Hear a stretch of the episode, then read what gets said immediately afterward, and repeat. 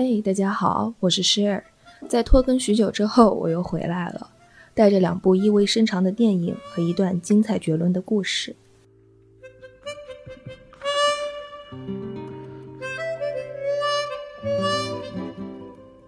今天想聊的是几个失败的艺术家在放弃艺术追求后，如何成为举世闻名的大骗子的故事。这是一个关于钞票造假、名画造假和机会主义者的故事。让我们来聊一聊那些处于绝对黑白对错之间的灰色地带，来聊一聊那些藏在每一个人身体里的机会主义。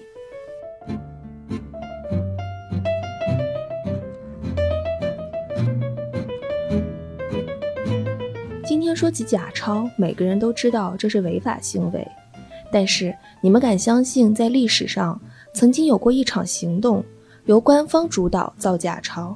而且造的以假乱真，根本无法分辨吗？这就是二战中的伯恩哈德行动。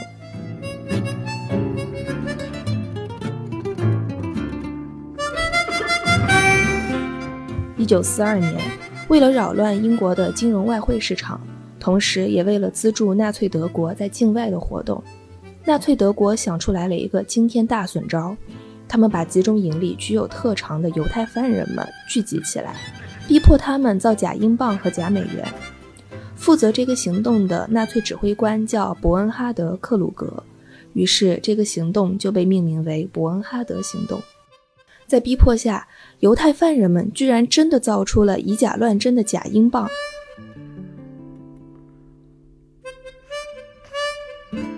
伯恩哈德行动持续了两年，在这两年间，他们伪造了一亿三千四百万英镑。还有不少美元，需要注意，这可是上世纪四十年代的一亿三千四百万啊，在现在看来都是一个不小的数字，在当时来说更是天文数字了。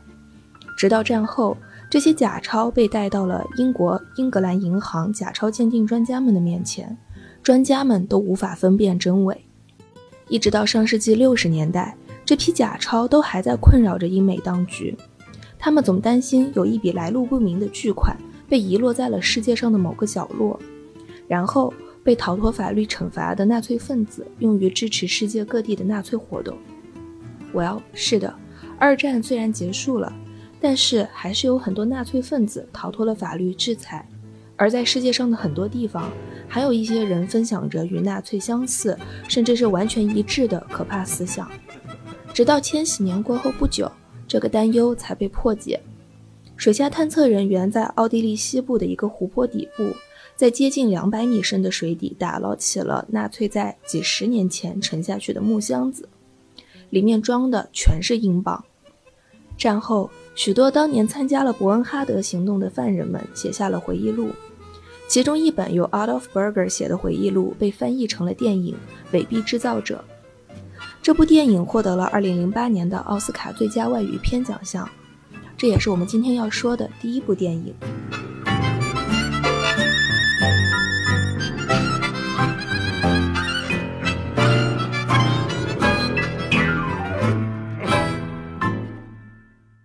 其实这部电影的大背景，我在前面都已经和大家说的差不多了。从这里开始，我基于这部电影和大家聊一聊这部电影的主角。萨利·索洛维奇，他虽然是一个失败的艺术家，但却是一个天才般的伪钞制造者。萨利，嗯，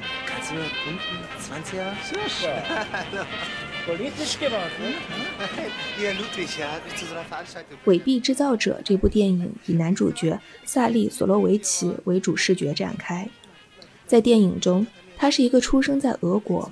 最后落脚在德国谋生的天才般的伪造者，他不仅能伪造钞票，还能伪造护照、签证、出生证明、结婚证以及你能想到的各种证明。这种特长在水晶之夜后，二战正式爆发前的德国格外吃香。不少嗅觉敏锐的人找到他伪造证件，企图在灾难来临前逃离德国。Was die Nazis mit uns machen? Weißt du, warum die Juden immer verfolgt werden? Weil sie sich nicht anpassen. Ist doch nicht so schwer. Sally, hast du denn ja keine... Nein. Brauchst du einen Aria-Nachweis? Ich mach dir an, dass du von Siegfried und dem Drachen abstammst. Kennen Sie viele? Ich bin ihm sogar einmal begegnet. In Wien. Ein Meister. 二战爆发后，作为犹太人，他很快就来到了集中营。大部分的罪犯其实都是机会主义者。你想啊， 但凡他们肯相信、辛勤努力，大概也就不会走上犯罪的道路了，对不对？所以，作为一个职业罪犯以及机会主义者，萨利·索洛维奇很快就通过自己擅长画肖像画的技能，在集中营里混成了人上人。他穿着囚犯的条纹囚服，吃着面包香肠。为穿着制服、威风凛凛的纳粹军官们画着肖像画，这个场面确实是有那么一点点的讽刺。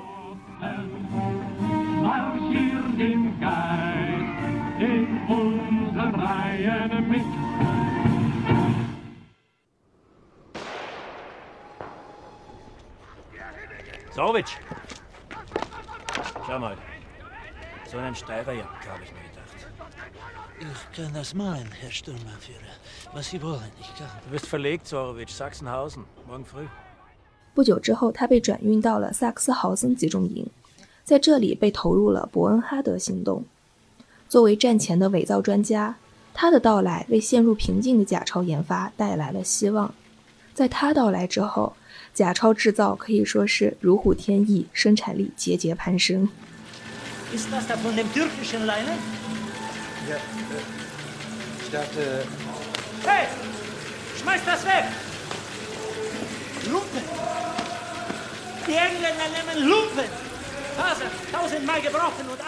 在电影中，在他和另一个狱友的聊天中，他提到过自己在俄国的时候，曾经在敖德萨艺术学院念书。他还说，如果他当时有钱，就可以把自己的妻子女儿赎出来。他还说。与其靠画画赚钱，不如直接画钱。从这些细节里，我们可以推断出，他是一个出生在俄国的犹太人，曾经在敖德萨艺术学院念书，是一个受过良好教育的艺术家。他的其他家人或许死于1918到1920年间的反犹暴动。从此之后，他逃到德国，靠制造假钞和假证件为生。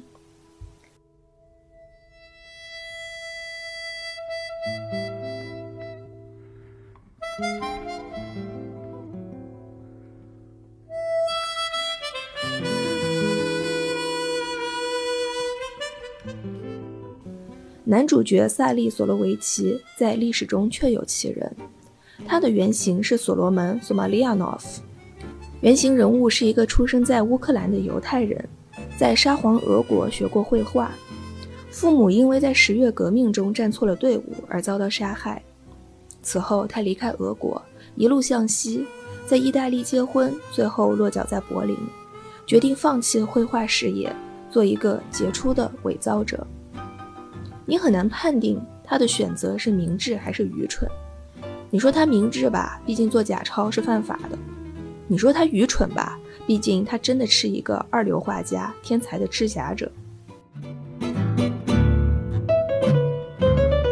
我为什么说他只是一个二流的艺术家呢？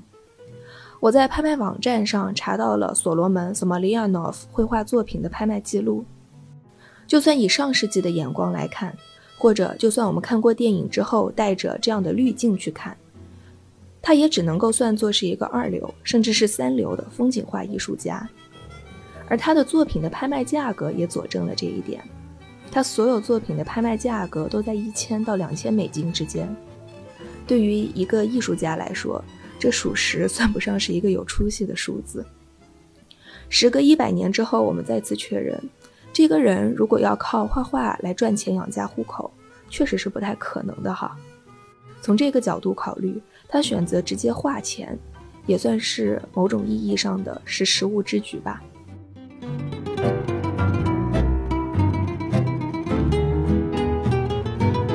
一九四五年，盟军解放了伯恩哈德行动所在的集中营，这个三流的艺术家、天才的制造者，他的行踪从此就消失了。但可以确认的是，他很快就再次投入了制造假钞的行业。直到今天，你都还能在国际刑警的公告牌上找到他。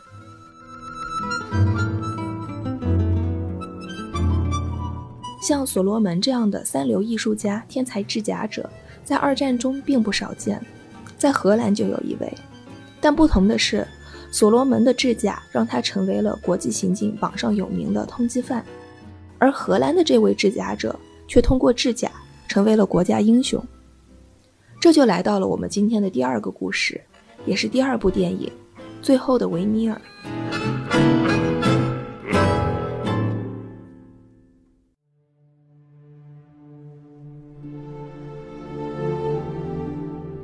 一九四五年，盟军中专门负责找回失窃艺术品的小分队 Monuments 在意大利的一个盐矿山洞中找到了大量的珍贵艺术品，其中就包括了维米尔的《耶稣基督与通奸者》这幅传世名画。在这里，“传世名画”四个字我们先打上双引号哈。这个专门负责找回失窃艺术品的小分队 Monuments，我在第一集中专门说过，他们背后也有着非常精彩的故事和电影。没有听过的朋友们可以折回头去听一听第一集，但是估计以我的拖更速度，大家应该已经把能听的都已经听过了吧？OK，我的自我吐槽到此结束，让我们言归正传。Monuments Man 们在盐矿里找到的这幅维米尔，引发了盟军和荷兰方面极大的兴趣。他们顺着各种线索一路追查，终于查到了一个荷兰画家汉凡·米格伦的头上。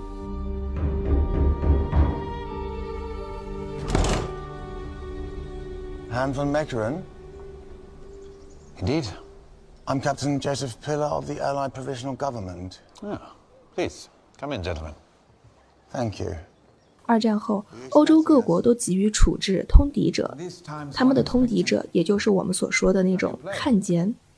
而像米格伦这样把珍贵的荷兰文化宝藏维米尔的画作出售给纳粹的人，自然是大众最想要处死的那种通敌者。情急之下，米格伦居然说他卖给纳粹的这幅维米尔是假的，是他亲手造的假，并且亲手售假。他甚至为自己辩护说，因为造假售假，所以他甚至当得起一个民族英雄的旗号。因为纳粹为了得到这副假的维米尔，拿出了一百六十七件艺术珍品做交换。从某种意义上来说，他用一件赝品保护了一百六十七件真迹。但是没有人相信他的话，因为这幅维米尔，这幅《耶稣基督与通奸者》看起来真的太真了。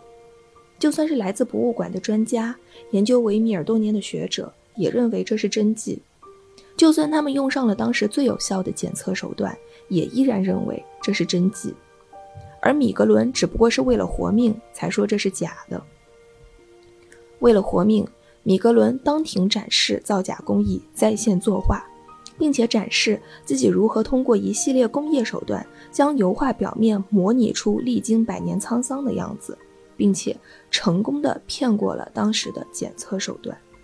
整个法庭以及整个荷兰都疯了，法官疯了，是因为他不知道该给米格伦判什么刑；被请来做证人的专家学者疯了，是因为他们无法相信自己被一个三流画家给耍了；民众疯了，是因为他们觉得米格伦牛逼。是文化财产的保护者。经此一战，米格伦从一个名不见经传的三流画家，摇身一变成为了全世界最知名也最有威望的制假者。他假造的维米尔被博物馆收藏，他的名字进了大英百科全书，他每天都是报纸的头版头条。但一切真的是这样吗？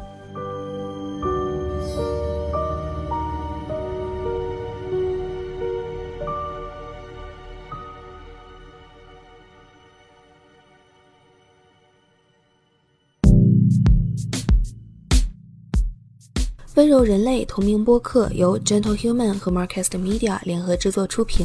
我们推荐你在苹果 Podcast 订阅收听。如果喜欢这档播客节目，你可以给出五星好评，也可以留言评论。同时，我们的节目也同步更新在喜马拉雅、网易云音乐、QQ 音乐、荔枝 FM、蜻蜓 FM 等平台。另外，你也可以搜索 Gentle Human 温柔人类的微博和微信公众号。期待你的关注和反馈。我们也欢迎有意向的品牌来赞助支持这档播客节目合作联系可发送邮件至 hello atmarketmedia dot com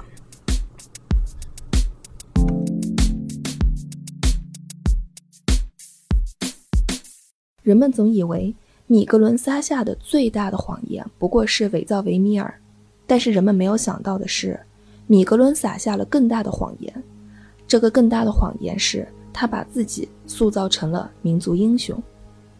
英国的艺术史学家查询各项记录，发现米格伦早在二战前二十年就已经在制假售假了。他一边用自己的真名做艺术家，给人画肖像画。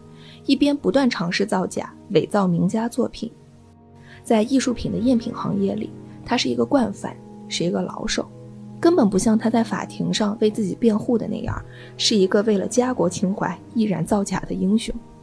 战争和维米尔给他的谎言创造了极大的机会。我们先从维米尔说起。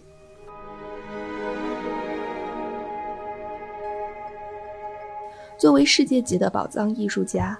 维米尔至今传世的作品也不过三十多幅，但是在这传世的三十多幅作品里，他的绘画风格出现了极大的改变。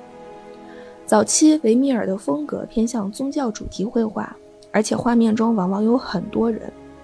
后期维米尔的作品就像我们今天所熟悉的那些一样，戴珍珠耳环的少女啊，倒牛奶的妇女啊等等，变成了室内场景、家庭生活的题材。而且基本上画面中只有一个人，前后两种风格之间差异过大，于是学术界一直有个推测，那就是在维米尔的前后两种风格之间一定有一个转变期，所以他们相信这个世界上某一个角落里一定有流落在外的属于这一转变期的维米尔的真迹。米格伦的造假就是基于这种学术推测而来，他没有去一比一复制已经存在的维米尔作品。因为那实在是太难了，维米尔是那么的牛逼，无论怎么学都学不像的，一定会被发现的。米格伦则选择了另外一条路，那就是无中生有，创造维米尔。他基于学术界的推测，创造了学术界想要看到的那种转变期的维米尔，也就是那种符合他们想象的宗教主题的多人画作。正所谓。最高等的骗子懂得挖掘你的需求，然后让自己符合你的需求。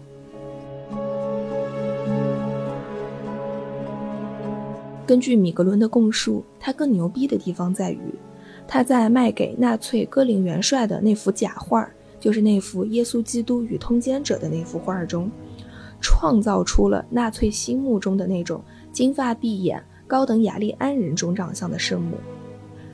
在故事的一开头，我们提到的那幅被盟军从奥地利山洞里找出来的画作，那幅一度被认为是维米尔传世名画的《耶稣基督与通奸者》的画，其实是米格伦造假画的。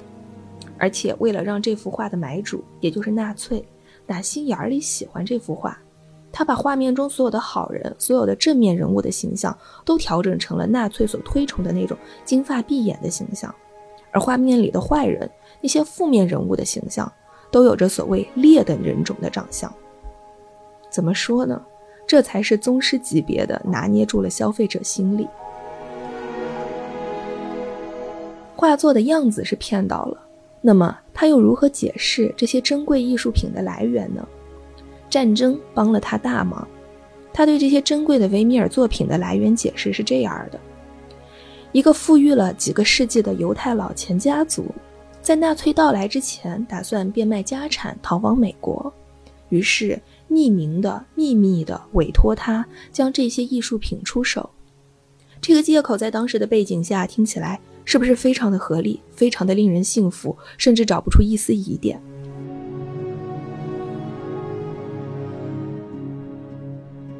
除了题材和时间点，它的骗术更高明的地方在于颜料和洗稿是造假。我们先从颜料说起。过去的油画大多数用亚麻油来调和颜料，亚麻油调和后的颜料溶于酒精，只要用沾了酒精的棉布轻轻一抹，就能把色彩刮下来。但是几百年的老油画不在此列，经过了几百年后，老油画的表面都被盘出了包浆，表面已经完全硬化，无论用沾了酒精的棉布怎么擦拭，都无法带下色彩。这就是二十世纪上半叶之前最主要、最靠谱也最被信任的油画真伪检测方式。只要用沾了酒精的棉布无法刮下色彩，那这就是一幅真的老油画。早在1920年代的时候，米格伦作为肖像画艺术家有一个大主顾，这个人家里掌握了当时英国所有的造船、涂油漆的生意。通过这个人，米格伦得以了解当时最先进的涂料工艺。或许也就是从这里，他获得了一种新的材料——人造树胶。这是人类发明的较早的塑料制品之一。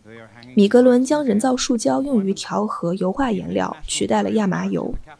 制成后的油画，就算是在酒精里面泡上一天一夜也不会溶解，更不要说用沾了酒精的棉布来擦拭了。他靠着这一招骗过了无数的检测。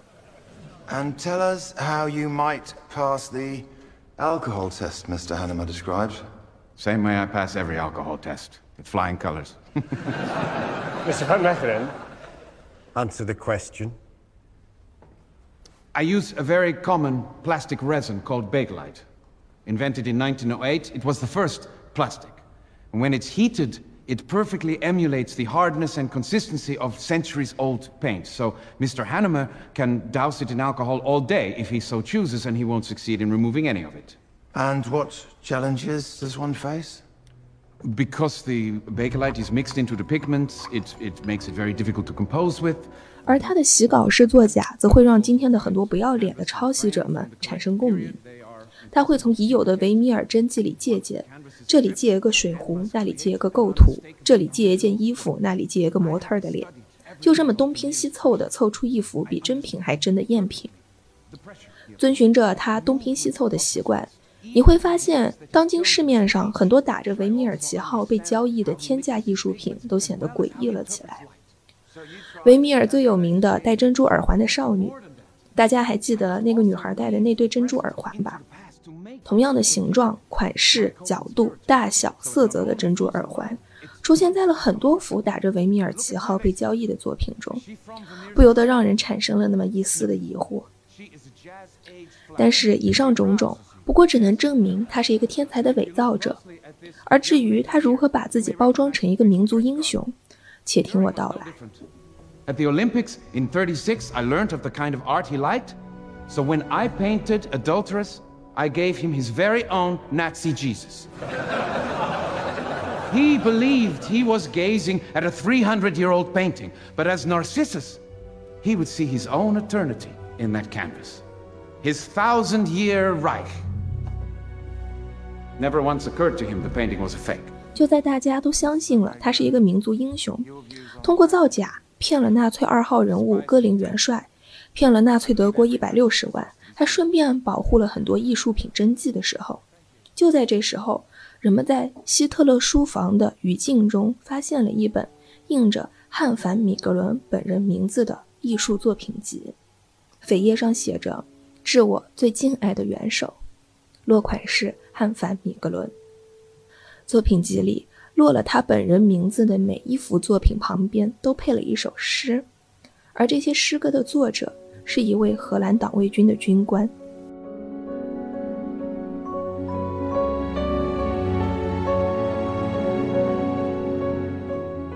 有人在评价汉凡·米格伦时说，他是一个三流的艺术家，一流的投机主义者，而米格伦也把这句话贯彻到了生命的最后一刻。他一天牢也没有坐，在审判结束后的第二周，他死于心脏病。在他死前，他是全荷兰最受欢迎的人物，每天都登上了报纸的头版头条。故事到这里，突然就变得耐人寻味了起来。米格伦到底是民族英雄，还是一个投机分子？利用时代和战争讲了一个好故事。这是一个三流艺术家，一流的投机主义者。骗了纳粹一百六十万，撒下弥天大谎，最后却在鲜花与掌声中去世，留下了满世界的谜团。他到底是民族英雄还是投机分子？或许我们永远都不会知道。巧合的是，今天讲的这两个三流艺术家的故事，都是因为第三个三流艺术家而起，而这第三个三流艺术家就是希特勒。如果大家还记得的话，希特勒的梦想曾经是考取维也纳美术学院，然后做一个艺术家。因为屡次考学失败，最后他弃笔从政，为世界带来了一场由三流艺术家们凑成的悲剧。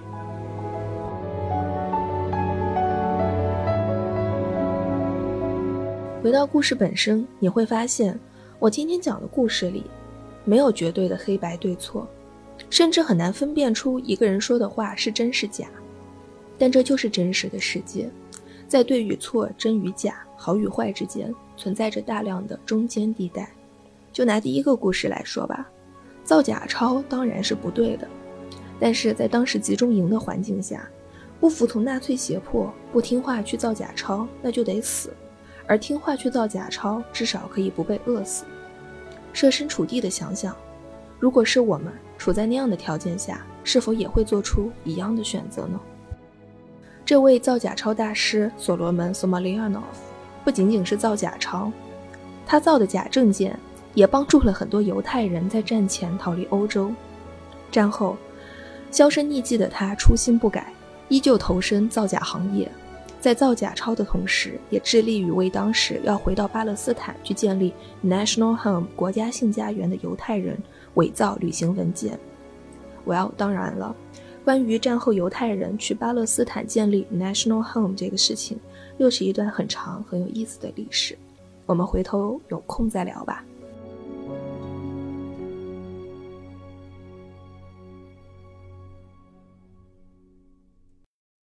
人性是复杂的，很难有谁是百分之一百纯好人，或者是百分之一百纯坏人。或许人最有意思的地方就在于，你总能发现好人中最坏的那一面，也能发现坏人中最好的那一面。就像在绘画里，在黑与白之间存在着一万种不同深浅的灰色。灰色很好，灰色是伟大的颜色，灰色给我们带来了立体和阴影，而阴影和光明。永远都是同时存在的，就像第二个故事里那个造假造成民族英雄的米格伦，他难道就是十恶不赦的大坏蛋吗？他的画作就因为是赝品而在一瞬之间变得一文不值了吗？